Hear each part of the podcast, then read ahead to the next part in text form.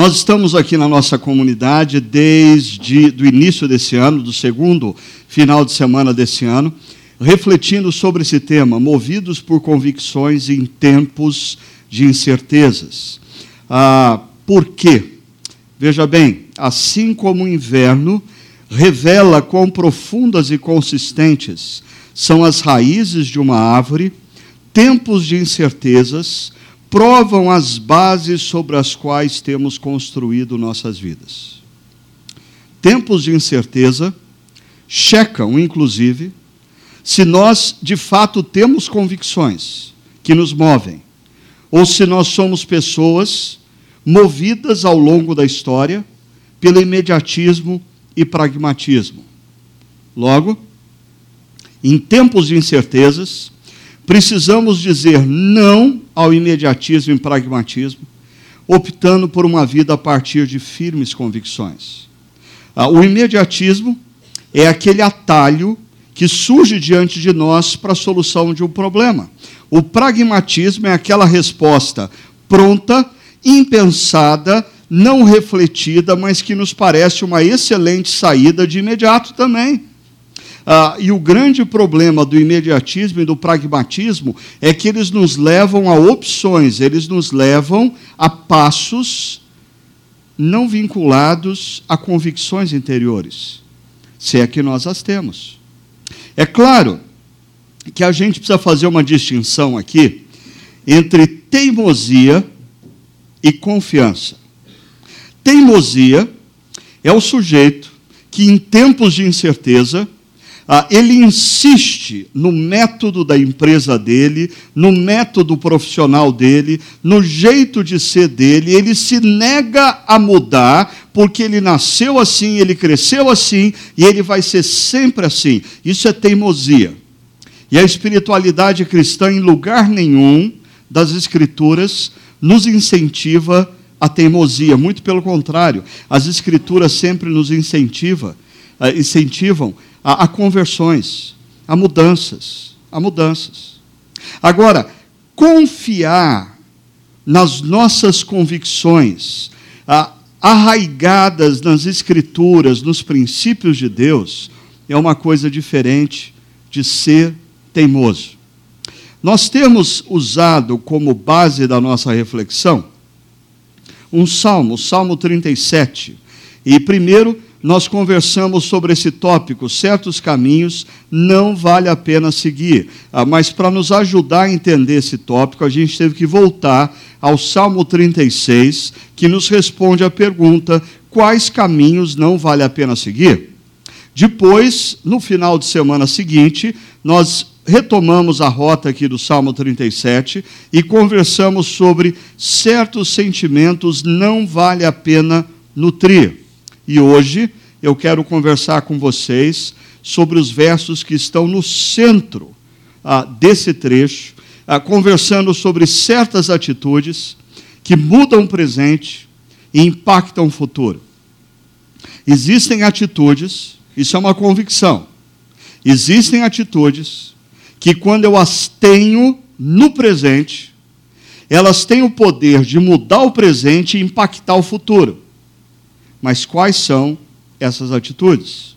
Então vamos para o Salmo 37, a partir do verso 3, que diz assim: Confie no Senhor e faça o bem. Assim você habitará na terra e desfrutará segurança. Ah, Deleite-se no Senhor e Ele atenderá aos desejos do seu coração. Entregue o seu caminho ao Senhor, confie nele, e ele agirá. Ele deixará claro como alvorada que você é justo, e como sol do meio-dia que você é inocente. Descanse no Senhor e aguarde por ele com paciência. Como eu disse no final da nossa reflexão do último domingo, ah, esse trecho ele nos apresenta quatro imperativos ah, confie no Senhor, deleite-se no Senhor, entregue o teu caminho ao Senhor e descanse no Senhor.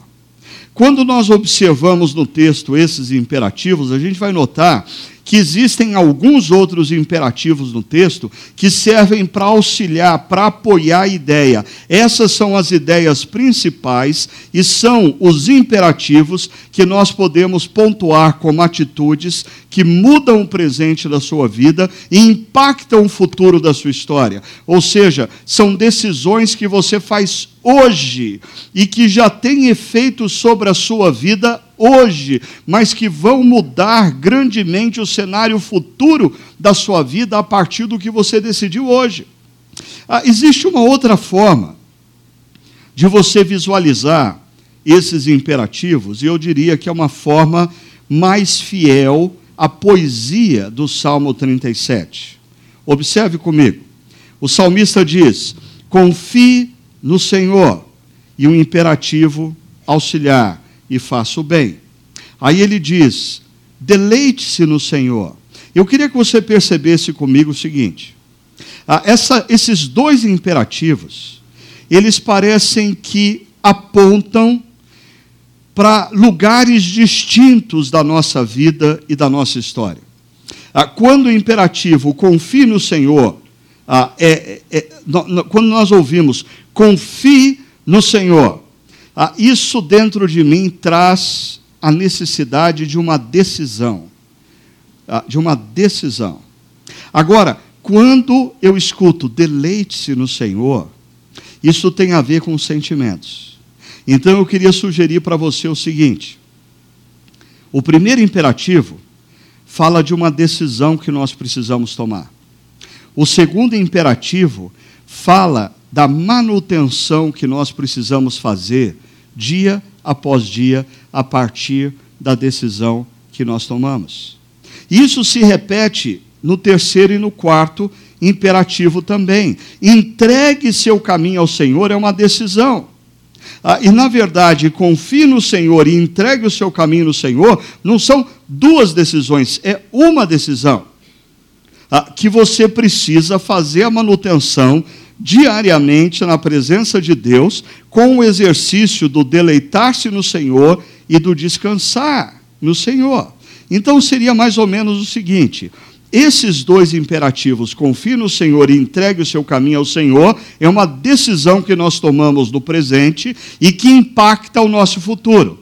Já os dois imperativos que nos remetem a sentimentos, são exercícios de coração que nós precisamos fazer, fazendo constantemente a manutenção da decisão tomada, que é a decisão de confiar no Senhor e entregar o nosso caminho a Ele. Bom, na medida em que eu ah, comecei a, a, a, organizar as ideias para essa reflexão, ah, primeiro, é, eu cheguei à conclusão que eu não teria tempo para trabalhar os quatro imperativos. Então, eu optei por trabalhar apenas os dois primeiros que falam dessa decisão que nós precisamos tomar. Aí, semana que vem, se der tempo, a gente entra nesses dois imperativos ah, e complementa a série ah, falando também das palavras ah, que, que nós devemos ter a partir das decisões que nós tomamos aqui no Salmo 37. Agora, a segunda razão pela qual eu decidi não entrar no, no, no, imperativo 2 e 4 e ficar só no 1 e 3, ah, é, é porque o tema que esses, do, que esses dois imperativos nos trazem ah, é, é por demais importante. É muito sério. É muito sério. Eu diria, ah, hoje pela manhã, lá no Chácara Barão, ah, eu fiz essa reflexão e eu já uh, ouvi uma pessoa veio e falou assim: olha, seis pessoas que estavam lá foram almoçar na minha casa e elas passaram a tarde toda conversando. Eu falei assim: oh, que bom. Ela falou assim: não, não, não é tão bom. Algumas delas disseram que nunca mais vão voltar. É, aí eu, eu como homem, eu sou tentado a falar assim: ai Senhor, mas eu eu vou fazer uma reflexão que as pessoas não vão gostar. Aí me veio à mente a imagem de Jesus conversando com aquele jovem rico, E a conversa que Jesus teve com aquele jovem rico fez ele tomar uma decisão. Não a decisão de seguir a Jesus, mas a decisão de ir embora. De ir embora. Mesmo triste, ele foi embora. Então, eu já quero, assim, adiantar para você ah, que o que eu vou conversar com você vai te provocar. Vai provocar você a avaliar com muita seriedade se você de fato, de fato, já compreendeu o que significa confiar no Senhor e entregar o seu caminho ao Senhor. Segundo, talvez você esteja nos visitando. Puxa vida, que pena. Ah, mas não, não, talvez não seja tão cruel assim, porque talvez você te, tenha a oportunidade de fazer o que muitos dos que estão aqui se dizem cristãos não tiveram oportunidade um dia de ouvir com toda honestidade, com toda sinceridade, a partir do texto bíblico, o que significa confiar no Senhor e entregar o seu caminho ao Senhor, e aí você ouvindo isso com toda honestidade, com toda transparência, você pode tomar uma decisão concreta, consistente, real, não baseada em emoções, não baseada em manipulações, não baseada em frases de impacto, não, tão somente a, a partir da compreensão do que significa confiar no Senhor e entregar o seu caminho ao Senhor. Então, vamos começar pela pelo primeiro imperativo relacionado à decisão que nós precisamos tomar. Confie no Senhor. Está aqui no verso 3. Confie no Senhor e faça o bem. Assim você habitará na terra e desfrutará de segurança. A grande questão é o que significa confiar no Senhor. A, gente usa esse palavreado a torta e a direita por aí. Não, confie em Deus. Não, eu confio em Deus. Não, eu confio que Deus vai me ajudar. Não, eu confio que Deus vai resolver o seu problema. Não, você tem que confiar em Deus. Mas o que significa confiar em Deus? Bom, o verbo usado ah, pelo salmista, aqui no Salmo 20, 37, no hebraico, ele aponta ah, para a ideia de render-se totalmente a outra pessoa. É, eu não vou é, fazer aqui exatamente o que o verbo significa, porque eu ainda tenho que sair daqui e, e, e, e pregar uh, em outro campo, então uh, não vai dar certo se eu ficar deitando no chão. Mas imagine o seguinte: esse verbo, ele, ele expressa a ideia daquele sujeito que chega diante de um rei, ah, de um general militar, ah, de um César da vida, ah, de alguém muito poderoso, ah, e ele não somente se ajoelha diante desse ser poderoso, ele se prostra diante desse ser poderoso. Ele coloca a face no chão, ele coloca as duas palmas da mão no chão, ele está completamente estendido diante desse rei, desse general, desse homem ou mulher que tem mais poder do que ele. Ah, é esse o sentido do texto. É você render-se totalmente a uma pessoa, colocar a sua esperança totalmente no outro. Fica mais claro para a gente se a gente voltar no passado ou voltar nas nossas aulas de história da antiguidade e relembrar aquela relação entre o suzerano e o vassalo. Ah, né? ah, o suzerano normalmente era um indivíduo que possuía ah, um reino, ou alguns deles possuíam reinos. Ah, e os seres humanos, pobres mortais comuns que tinham pequenas propriedades e não tinham dinheiro para ter exército, precisavam de proteção. Então eles iam a um desses poderosos, que eram detentores de reinos, ah, e se rendiam a esse poderoso, e esse poderoso estabelecia uma relação com ele.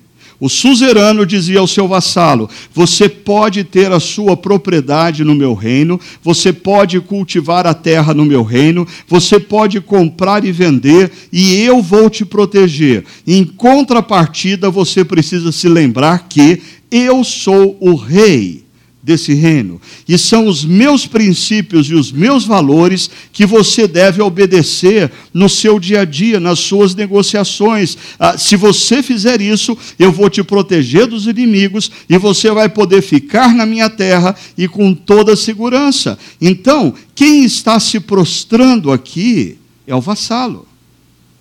Confiar em Deus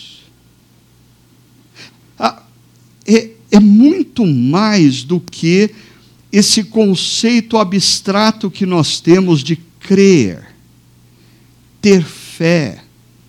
A maioria das vezes que a gente fala assim, não, eu creio em Deus, isso não custa nada para a gente. Então é fácil crer em Deus. Você crê em Deus, você tem fé em Deus. Por quê? Porque isso não custa absolutamente nada para você. Até você diz, ah, numa determinada situação, não, eu creio que Deus vai agir. Ah, de repente, se Deus não existir, você não perdeu nada com isso. Mas se Deus existir, ele, opa, ele ouviu, ah, e quem sabe ele fique contente, porque eu disse que eu creio nele. Então, a gente usa essa expressão Confiar em Deus como sinônimo de crer, ter fé, expressões abstratas que nada têm a ver com essa figura do vassalo se curvando diante do rei e se entregando totalmente ao rei. Talvez fique mais claro ainda você perceber a conexão entre o confiar no Senhor e fazer o bem.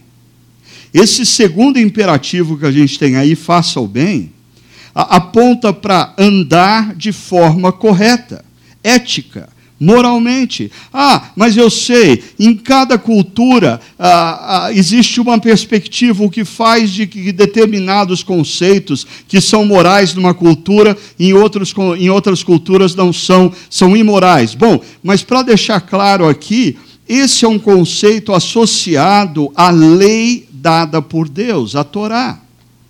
Deus revelou a sua vontade e ele estabeleceu leis.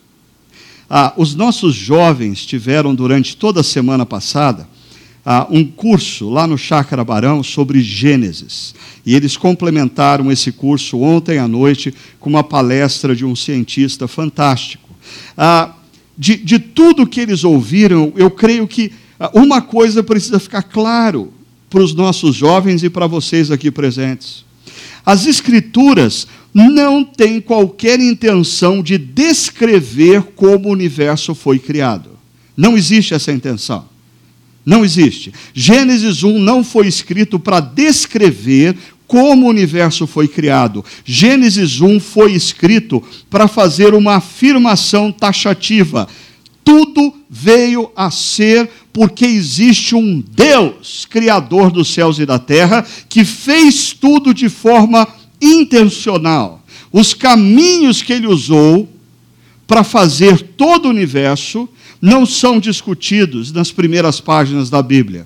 Ah, o que as, as primeiras páginas da Bíblia apontam é: Deus é o Criador. Ok. Se você concorda com essa tese das primeiras páginas da Bíblia, você vai parar de discordar da ideia de Deus estabelecer leis. Porque se Ele é o Criador, ele tem todo o direito de estabelecer as leis. Afinal de contas, quando eu compro um carro novo numa concessionária, antes de eu sair do carro, o vendedor faz eu assinar uh, um, um, um, um, pedacinho do manual que fica com ele. Você lembra que você assinou isso aí? Você sabe o que, que isso serve? Ah, para ele ter uma comprovação de que você tem consciência de que lhe foi entregue o manual do construtor. Porque se você não seguir as regras do manual do construtor, você perde a garantia. Você pode ficar 50 mil quilômetros sem trocar óleo do carro? Se conseguir, pode. Mas você não tem o direito de chegar lá dizendo, fundiu o motor porque ele vai dizer: olha, aqui no manual diz que a cada 10 mil, a cada 5 mil, a cada 12 mil, a cada 15 mil, você tinha que trocar o óleo. E você não trocou. É isso que a sociedade humana tem feito com os princípios e valores de Deus. Cada um acha que pode viver como bem entende. Cada um acha que os princípios e os valores revelados por Deus nas Escrituras são ultrapassados, são antiquados, não são mais ah, adaptáveis ao presente. Ok, então cada um vive do jeito que bem entende e nós estamos colhendo os frutos que estamos colhendo. Por quê? Porque Deus quis assim? Não. Porque nós somos teimosos e queremos andar nos nossos próprios caminhos a partir da nossa própria compreensão da vida. Perceba, aquele que efetivamente confia no Senhor é aquele que vive a partir da Sua palavra. Confiar em Deus significa viver a partir dos princípios e valores dele. Uh, eu estou com um amigo numa cidade diferente da minha, uh, e ele está apontando para mim o caminho que eu devo seguir. Eu estou dirigindo. E se eu confio nesse amigo, ele diz: primeira direita, a terceira esquerda, agora segue reto, depois do segundo semáforo, vira à direita novamente, e eu obedeço porque eu confio que esse meu amigo sabe o caminho. Mas quantas vezes você, principalmente homens, porque homens têm um problema com GPS, você já percebeu isso? Talvez porque a voz é feminina, né? Então, assim, ah, me irrita profundamente quando ela começa a insistir: vire à direita, vire à direita, vire à direita. Eu já ouvi. Mas, às vezes, quando eu estou num lugar que eu conheço mais ou menos, e o GPS manda eu virar à direita, às vezes eu desconfio. Eu falo, GPS não sabe o que está. Ele não sabe. Eu vou no meu caminho. Ah, é o que a gente faz quando, nos princípios e valores de Deus, Deus diz: eu quero que você viva a sua vida assim. Eu quero que você viva a sua sexualidade assim. Eu quero que você viva as suas relações conjugais assim. Eu quero que você crie os seus filhos assim. Mas a gente lida com os princípios e valores de Deus como a gente lida com o GPS. De vez em quando a gente já se acha craque, ah, pronto para a situação, a gente acha que conhece a vida mais do que Deus e a gente resolve fazer o nosso próprio caminho. Perceba? Existe aqui uma estreita relação entre afirmar que confia em Deus e viver a partir dos princípios de Deus. Você confia em Deus?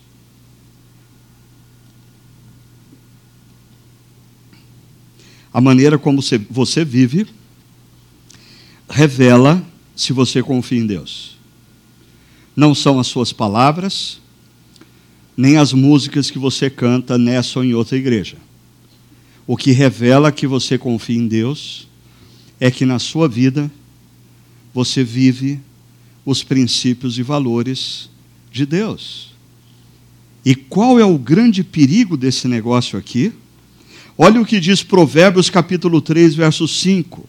Confie no Senhor de todo o seu coração. É o mesmo verbo, confiar no Senhor.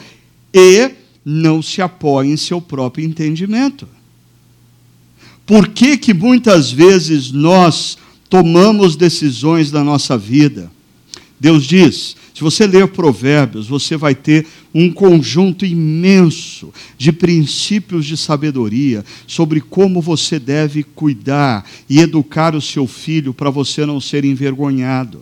O problema é que nós não confiamos no GPS de Deus. A palavra de Deus nos dá inúmeras dicas acerca de como um casal pode construir um relacionamento consistente, o que um homem deve fazer, o que uma mulher deve fazer, mas por que nós estamos sempre nos dando mal? Porque nós insistimos nos nossos próprios caminhos, no nosso próprio entendimento.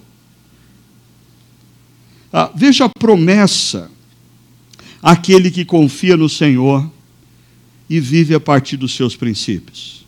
Você habitará na terra e desfrutará segurança. Perceba, essa é uma promessa que faz todo sentido para o vassalo na antiguidade.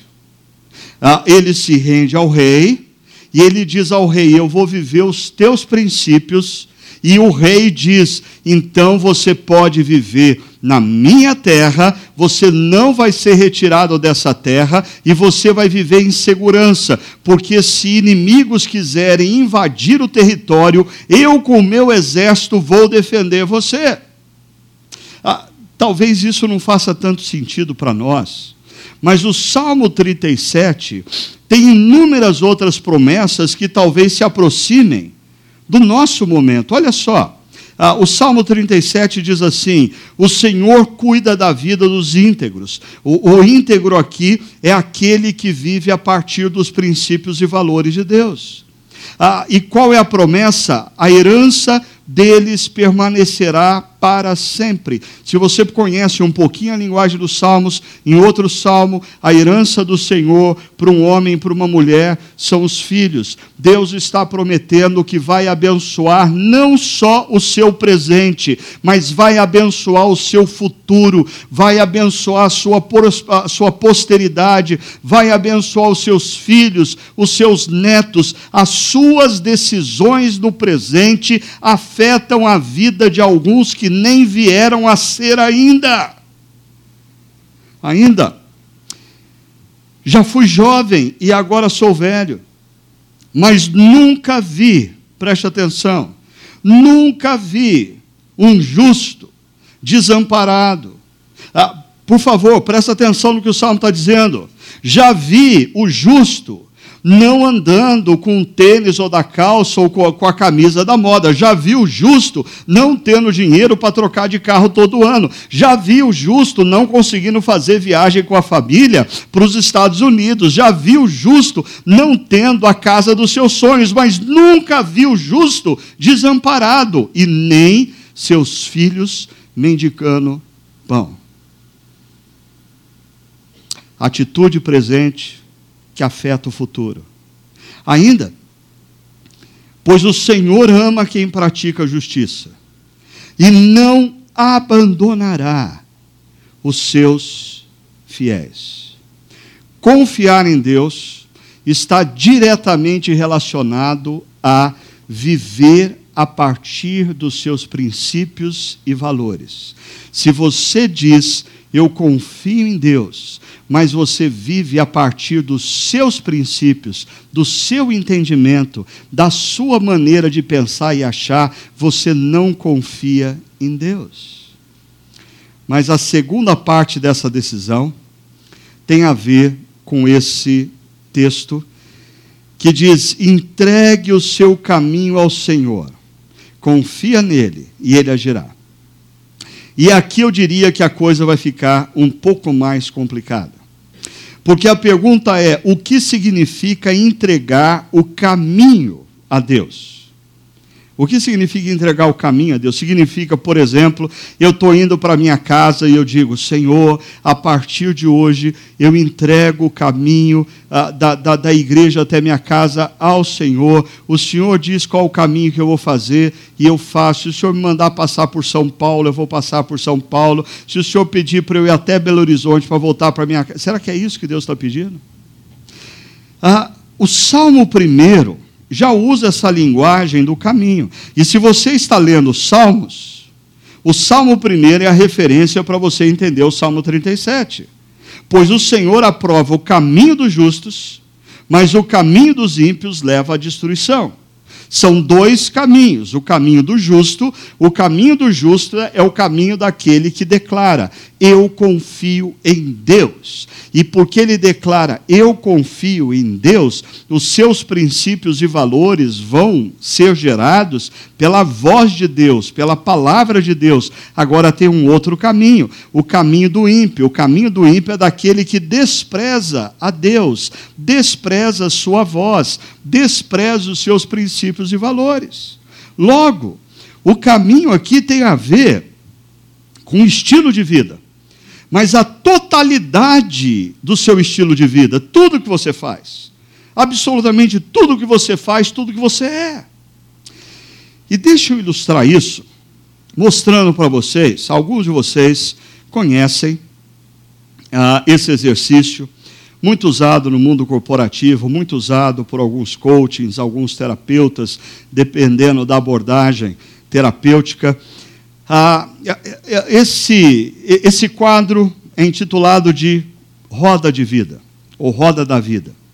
Perceba que a vida está dividida aí em pessoal, profissional, relacionamentos, qualidade. Cada um desses departamentos tem três subdepartamentos, e aí você faz o exercício para saber em qual deles você está bem, em qual deles você não está muito bem, em qual deles você tem que investir um pouco mais, em qual deles você já está bom, não precisa investir tanto, só fazer a manutenção, e você vai fazendo o gerenciamento da vida a partir da roda da vida. Ah, mas eu queria colocar uma pulga atrás da orelha de vocês hoje. Porque esse exercício revela grandemente como nós que afirmamos confiar em Deus e sermos, consequentemente, cristãos, somos tão pouco críticos para com a cultura que nos cerca. Ah, é mais ou menos assim. Se você morasse num país muçulmano, ah, e aonde a lei, a, a, religião oficial é o islamismo. Ah, na pré-escola se ensina o quê? A cosmovisão islã. Ah, durante todo o período de escola, o que se ensina para as crianças? A cosmovisão islã. A universidade ensina o quê? A cosmovisão islã. Aí você você se muda para um país muçulmano, o seu filho não tem uma outra alternativa a não ser ser matriculado numa escola como essa, e qual é a sua preocupação todo dia quando ele volta para casa? Qual é a sua preocupação todo dia quando o seu filho sai para ir para a escola? Você fica tranquilo? E por que todo dia quando o seu filho sai, aqui no Brasil, você fica tranquilo? Porque venderam a ideia para nós que o humanismo, a filosofia que rege o mundo ocidental, é imparcial. Ah, venderam a ideia para nós de que os nossos filhos vão para a pré-escola, vão para a escola, vão para a universidade e tudo que é ensinado para eles de matemática, português, história, filosofia, geografia, a, a, biologia, é tudo imparcial. Por quê? Porque tudo foi organizado a partir do iluminismo, a partir da ciência moderna, a partir da razão. Você pode ficar tranquilo, porque quando o seu filho sai da sua casa para ir para a escola, ele entra num ambiente totalmente imparcial, um ambiente sem ideologia, escola sem ideologia.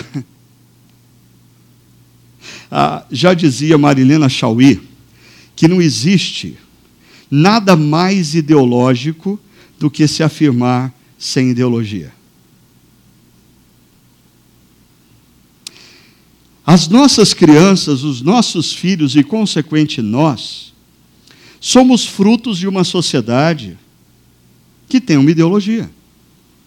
E essa ideologia parte do seguinte pressuposto: você pode. Você é o cara. A vida, os seus problemas vão se resolver quando você se resolver. Quando você se resolver, a vida resolve. Quando você tomar algumas atitudes, a vida resolve. Quando você se consertar, a vida resolve. E você pode fazer isso. Ah, deixa eu mostrar alguns problemas dessa concepção, apenas para ilustrar o que significa entregar o caminho a Deus e as distorções geradas pela filosofia vigente em torno de nós. Primeiro, dentro dessa concepção, a vida se organiza em departamentos. Ah, e uma coisa importante: uma área ou um departamento pode influenciar parcialmente uma outra. No entanto, nenhuma delas possui ascendência sobre as demais. Por exemplo, na roda da vida, a vida social não tem poder para determinar o que todas as demais áreas da vida têm que fazer. Vida profissional ou remuneração não tem o poder de determinar o que as outras partes do círculo da vida precisa fazer. Ah, e aí você precisa perceber um problema aqui. A espiritualidade está como um departamento. e o que, que isso significa?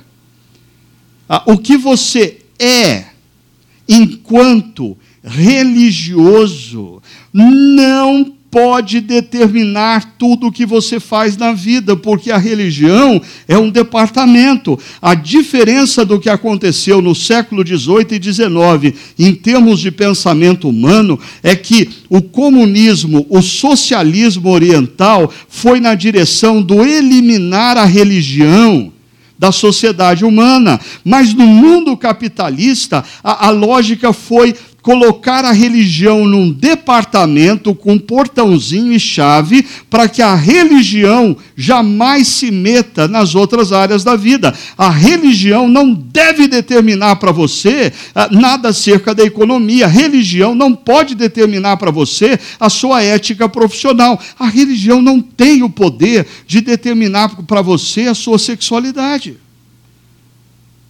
Ah, perceba, o que acontece hoje em dia, quando a gente trata a espiritualidade como um departamento da vida? Vamos imaginar que o sujeito é um ateu, ou hoje em dia não está assim, não é chique falar que você é ateu, é mais chique você falar que você é agnóstico. Né? Você fala que, não, eu sou agnóstico. Né? É, você, você, assim, as pessoas da mesa olham para você com outro olhar, porque ser agnóstico não é coisa. Você, você talvez nem saiba o que é isso, mas você experimenta falar assim: eu sou agnóstico. Né? As pessoas olham e falam: uau, é tal. Ah, agora, o sujeito é agnóstico e ele está lá vivendo a vida dele como agnóstico. Aí ele começa a namorar com uma moça e ele começa a se deparar com um problema, porque ah, o, o, o, os pais da moça são religiosos. Ah, e algumas conversas na mesa gera desconforto. E algumas perguntas, ah, os filhos de vocês, vocês vão educar a partir de que religiosidade gera desconforto. E esse cara que estava muito bem confortável sendo agnóstico, começa a se sentir meio pressionado a ter religião. E aí ele começa a ver alguns amigos que são importantes, médicos, advogados, gente famosa, que é ah, espiritualista. E ele fala: bom, ah, se é para trocar alguma coisa por outra, eu vou ser espiritualista, porque esse negócio parece ser chique. Então, ele se torna um espiritualista e ele passa a tentar encaixar a vida ou a, a, a, essa espiritualidade às dimensões da vida. Ah, o que, que muda ele, se, ele deixar de ser agnóstico e se tornar espiritualista? O que, que muda na roda da vida? Talvez uma coisa ou outra, mas nada substancialmente. Aí, esse sujeito casou e ele teve filhos. Aí chegou um determinado momento, ele está vivendo uma crise conjugal. E a coisa pegou, a crise se espalhou para os filhos. Aí ele começa a fazer uma revisão de vida e ele começa a achar que ele precisa mudar de religião. E um amigo de trabalho o convida para ir numa igreja evangélica. E aí ele vai para uma igreja evangélica e o pastor fala bem, e as coisas que o pastor fala arrepia. Aí vem uma música final que faz o cara cara chorar. E ele diz: É isso que eu vou me tornar. E ele se torna Nazareno.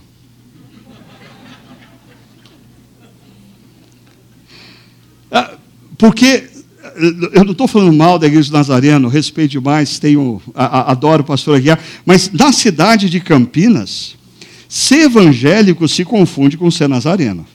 Não é verdade? Essa não é a realidade de outros, mas na nossa cidade, assim, muita gente que diz, ah, eu sou evangélico. Ah, que, que você. Nem precisa perguntar, é da Nazareno. Né? Aí o cara se torna nazareno, encaixa esse negócio, o que, que muda na vida dele? Ah, muda algumas coisas. Por exemplo, vida social. Ele não vai mais jogar bola de domingo porque ele tem que ir para a igreja. Ele não vai mais fazer churrasco com os amigos ah, ah, de domingo porque ele tem que ir na igreja. Ah, vai mudar um pouco ali ah, o intelecto do cara. Ele vai começar a, a ler muito Augusto Cury. Né? Ah, e ele vai começar a ler outras coisas, porque agora ele está num outro caminho. Mas ah, olha, o que eu estou falando aqui não é contra a igreja do Nazareno, é contra o tipo de cristianismo que nós vivemos. Independe da igreja que você frequenta, pouca coisa muda substancialmente na sua vida. Aí, depois de algum tempo, esse sujeito começa a entrar em crise com algumas coisas que ele vê lá na igreja, então ele começa a rever a religiosidade dele e um amigo convida ele para ir numa igreja legal, uma igreja que nem parece igreja. Eles têm um papo assim de igreja por de fora, né? Aí, aí o, o pastor não usa terno e gravata, usa computador, a, a, com o símbolo do pecado original para todo mundo, né? Assim, uma igreja mais descolada colada. E o cara vem, gosta, e ele se torna, sabe o quê? Chacareno.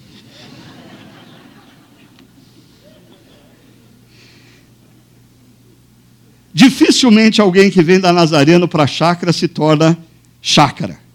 A maioria se torna chacareno. O que é um chacareno? É aquele sujeito que começa a viver em dois mundos. Né? Ele gosta da pregação da chácara, mas do louvor da Nazarena. Ele gosta das séries de pregações da chácara, mas ele não perde um culto de Santa Ceia da Nazarena. E tem um monte de gente dando risada e eu sei por quê.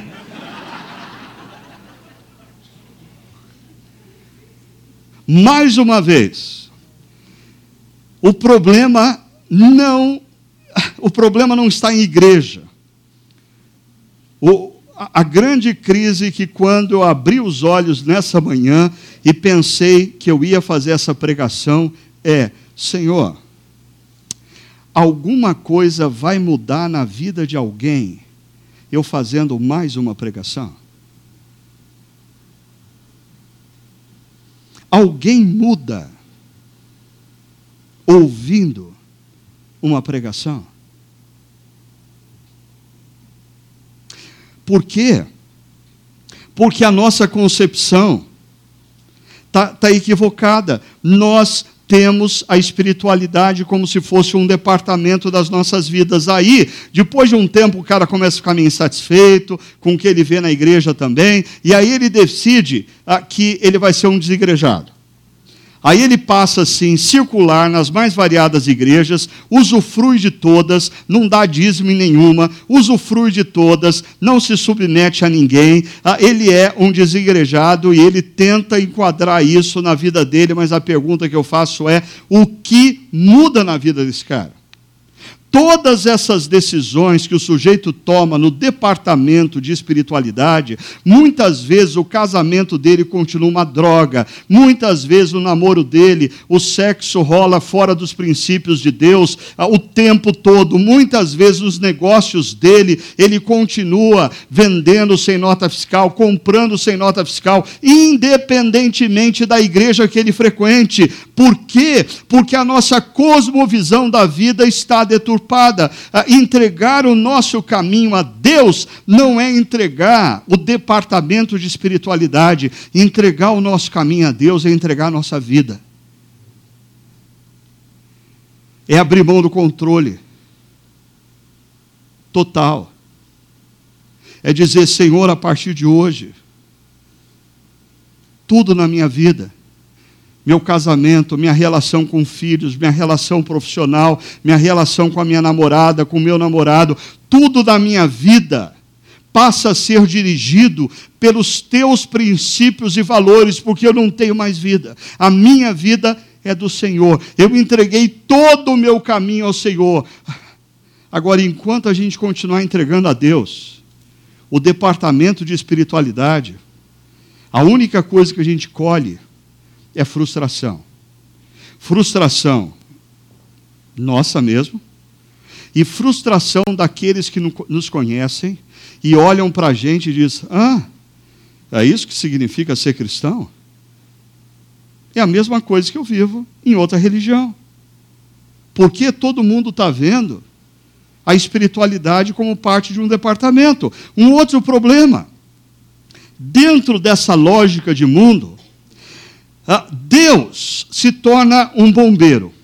Deus só é chamado para entrar em ação em último caso. Deixa eu dar, por exemplo, a, a, a, a, ideia aqui da saúde. Ah, você começou a sentir uma dorzinha aqui, você foi lá no doutor e fez os exames, e está fazendo o tratamento, e está tomando os remédios, e a dorzinha continua, e vai para outro doutor, e faz outros exames, e faz outro tratamento. Aí, em determinado momento, você vai em outro médico que te chama para dentro da sala e fala assim: ah, meu amigo, você está com câncer, é uma metástase, você tem três meses de vida. Aí sabe o que você faz? Senhor, eu entrego a minha saúde ao Senhor. Cuida da minha saúde, Senhor. Quer, quer dizer que Deus só serve quando a coisa já estragou. Quando não tem mais jeito, a gente leva para Deus. A, a, gente faz igual aquela criança que está brincando com o carrinho e uma rodinha quebrou. Ah, mas ele é teimoso, ao invés de pedir ajuda quando uma rodinha espanou, quebrou, ele começa a tentar consertar e, e, ele quebra as outras quatro. E quando ele percebe que o carrinho destroçou, ele vai para o pai e fala: Pai, conserta o meu carro. É o que a gente faz com Deus. Deus só entra em cena, em último caso. Deus só entra em cena quando a gente perdeu completamente o controle. Isso fica muito claro na relação familiar.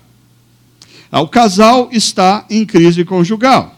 O que ele faz? Primeiramente, eles não pedem ajuda para ninguém, eles continuam brigando em casa sozinhos. Quando a coisa pega, pega, a mulher começa a pesquisar na internet o que fazer com um casamento em crise. O marido passa ah, na Meg Store Saraiva e compra um livro de autoajuda sobre como salvar o casamento e eles vão tentando resolver essa parada. Não resolve, eles vão procurar um terapeuta, eles vão fazer terapia assim por três, quatro, cinco anos para tentar resolver o problema. Quando o bicho pega que não tem mais jeito, o que, que ele faz? Ele liga para a igreja e marca uma hora com o pastor.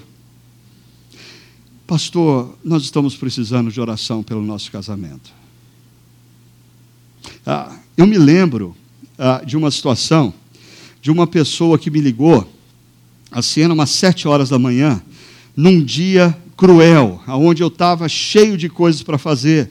E a pessoa disse: Pastor, o senhor tem um tempo para conversar comigo? Eu falei assim: Olha, uh, honestamente, não tenho, mas seria sobre o quê? Não, meu casamento está acabando, pastor, o senhor tem que falar comigo. Aí eu disse: Escuta, vamos conversar sério sobre uma coisa, por telefone mesmo. O seu casamento começou a terminar agora às sete horas da manhã? Há quanto tempo o seu casamento começou a terminar?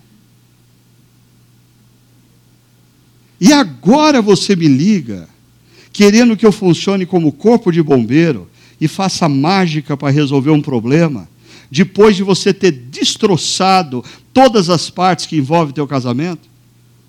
Mas eu queria que você parasse e percebesse a maneira como nós lidamos com Deus. Vida profissional, vida profissional remuneração financeira. A, gente, a gente não pede orientação para Deus para começar um novo negócio, a gente não pede a bênção de Deus para um novo trabalho, a gente vai vivendo, pagou mais, a gente vai, vai ganhar mais dinheiro, a gente vai, a gente vai entrar. Aí chega um dia que ah, o dinheiro não está dando e o crédito rotativo do cartão começou a pegar. A gente vai ficando desesperado. Aí, na semana passada, ah, o gerente do seu setor te chamou para uma conversa e falou assim: Olha, Seguinte, é, a semana que vem ah, eu ouvi falar aí, ó, ouvi falar que vai ter um corte da empresa.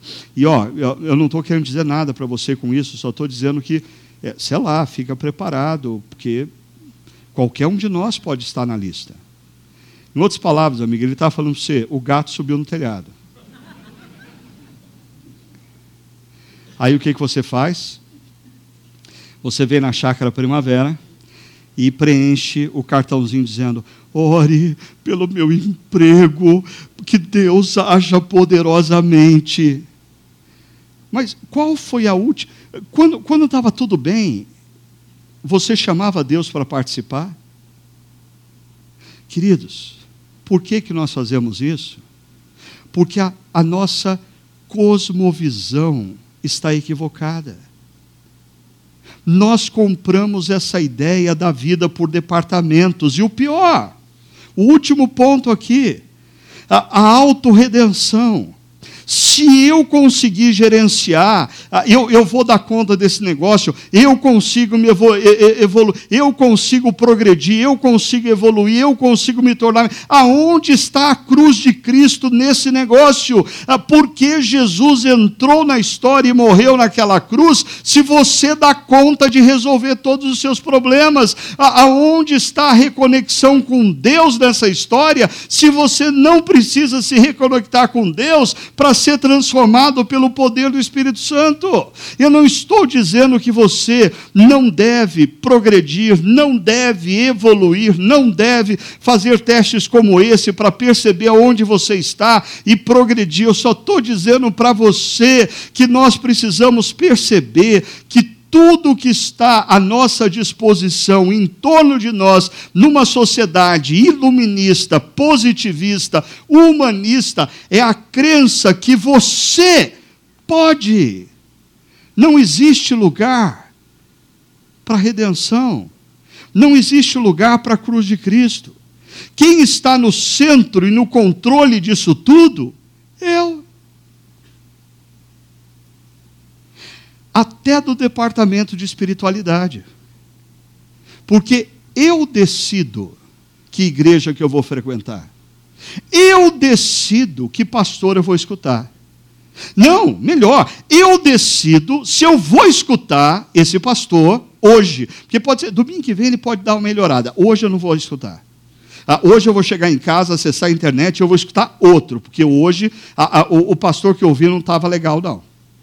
E, quem está no controle desse negócio? Nós.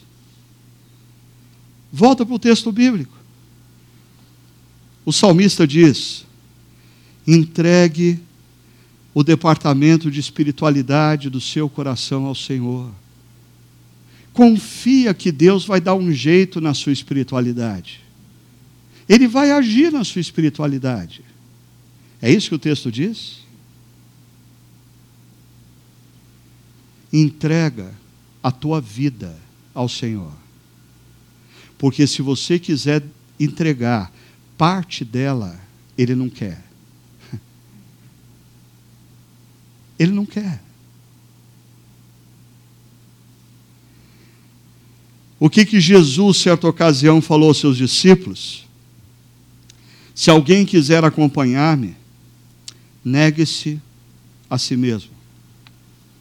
Abra mão do controle. Abra mão do controle. Tome diariamente a sua cruz e siga-me. Pois, olha só, ele diz: Pois quem quiser salvar a sua vida, olha o projeto positivista, humanista, iluminista, o ser humano salvando a própria vida. O que, que Jesus diz? Ele perderá a própria vida. Mas se você abrir mão da vida por causa de Jesus, você vai salvar a vida. Ele agirá, aponta para o futuro.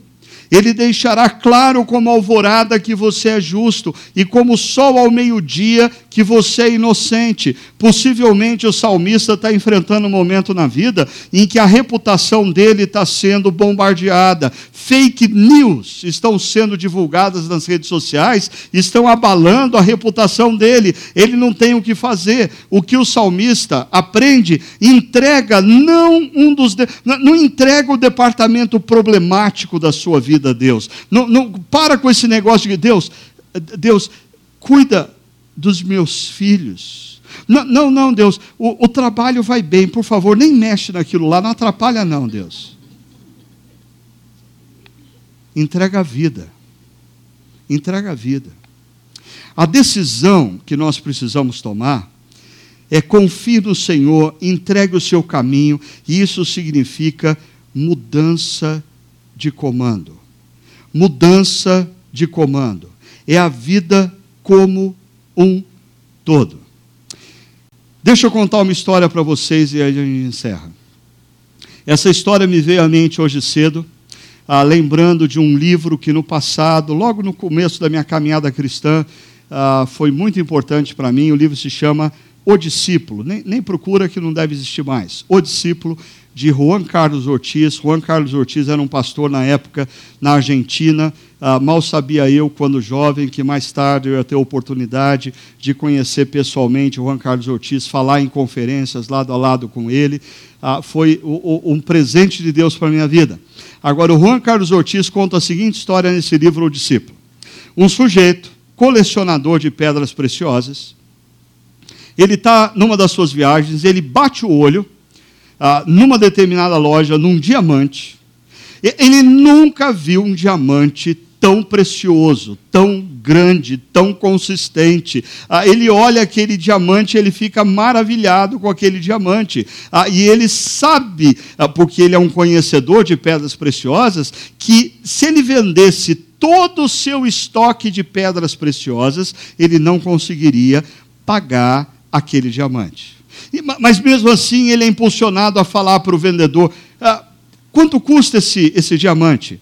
É, o vendedor diz: não, esse diamante não está à venda, ele está aí só em exposição.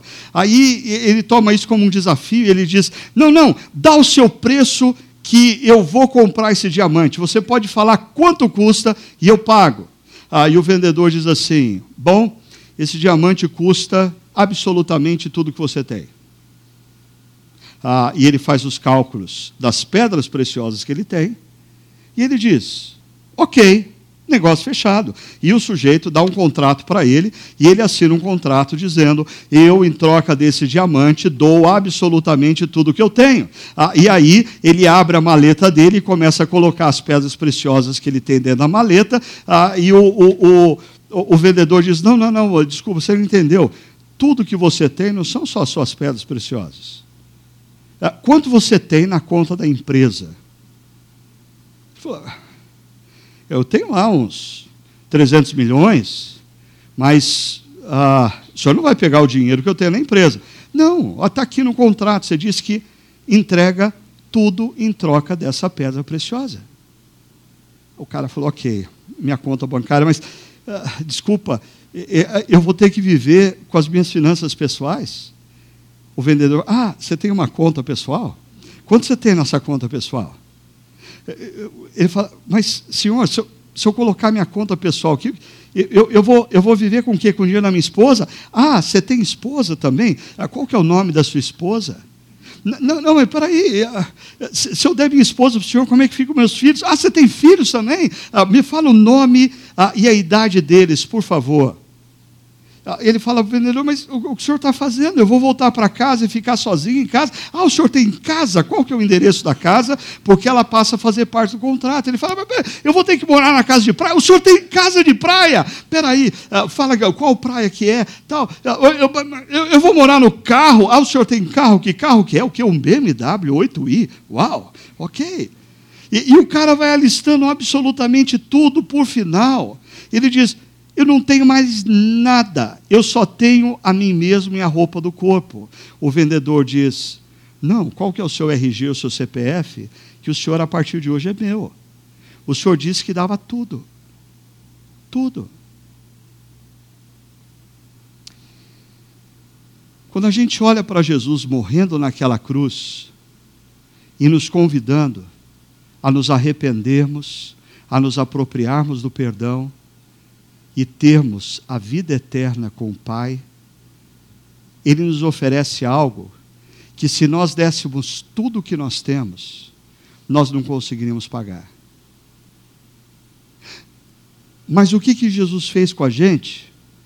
É como se aquele vendedor, naquele balcão, depois de ter a lista completa de tudo que o cara tinha, e depois o sujeito assinar ele disse assim: Olha, então a pedra é do Senhor, e eu quero que o Senhor leve essa lista de tudo que o Senhor tem e deu para mim.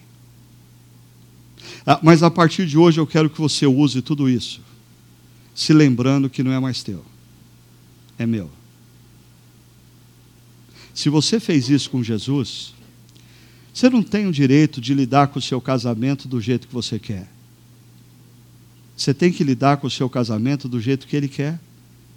Você não tem o direito de criar os seus filhos do jeito que você quer. Você tem que criar os, seus filhos do jeito que ele quer. Você não tem o direito de fazer os seus negócios do jeito que você quer. Você tem que fazer os negócios do jeito que ele quer. Você não tem o direito mais de usar o dinheiro, o dinheiro como você bem entende. Você tem que usar o dinheiro que você tem, lembrando que agora ele é de Deus e você tem que usar esse dinheiro como Deus quer.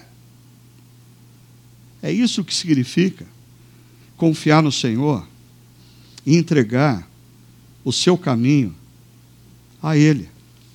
É você sair do centro e Jesus e a cruz ocupar o centro da sua vida e influenciar a totalidade das suas ações e decisões. Eu queria terminar fazendo uma pergunta simples. Você já fez isso na sua vida?